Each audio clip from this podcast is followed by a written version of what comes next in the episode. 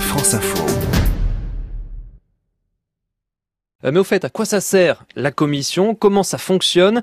Émilie Gautreau nous a rejoint. Bonjour Émilie. Bonjour Romain, bonjour à tous. Émilie, expliquez-nous la commission européenne. Ce qu'il faut avoir en tête, c'est qu'au niveau européen, le pouvoir, les compétences sont partagées entre les différentes institutions avec l'idée de créer un équilibre, d'aboutir à des consensus. On ne peut donc pas expliquer la commission sans parler des institutions avec lesquelles elle travaille, le Parlement européen que nous venons d'élire et le Conseil de l'Union européenne composé des ministres des États membres. Et dans ce triangle, la commission, elle sert à quoi? La commission indépendante des États doit agir dans l'intérêt général de l'Union et en est l'organe exécutif. Elle a un pouvoir d'initiative législative.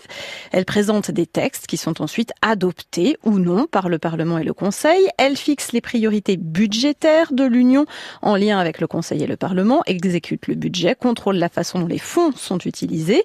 Elle vérifie, en lien cette fois avec la Cour de justice, que le droit européen est bien appliqué.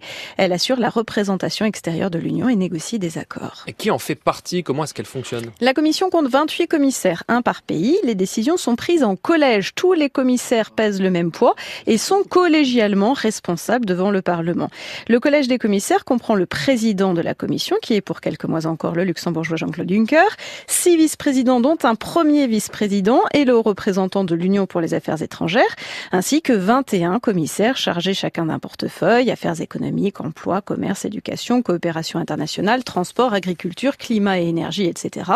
La liste doit être approuvée par les chefs d'État et de gouvernement et acceptée par le Parlement européen après audition des commissaires potentiels.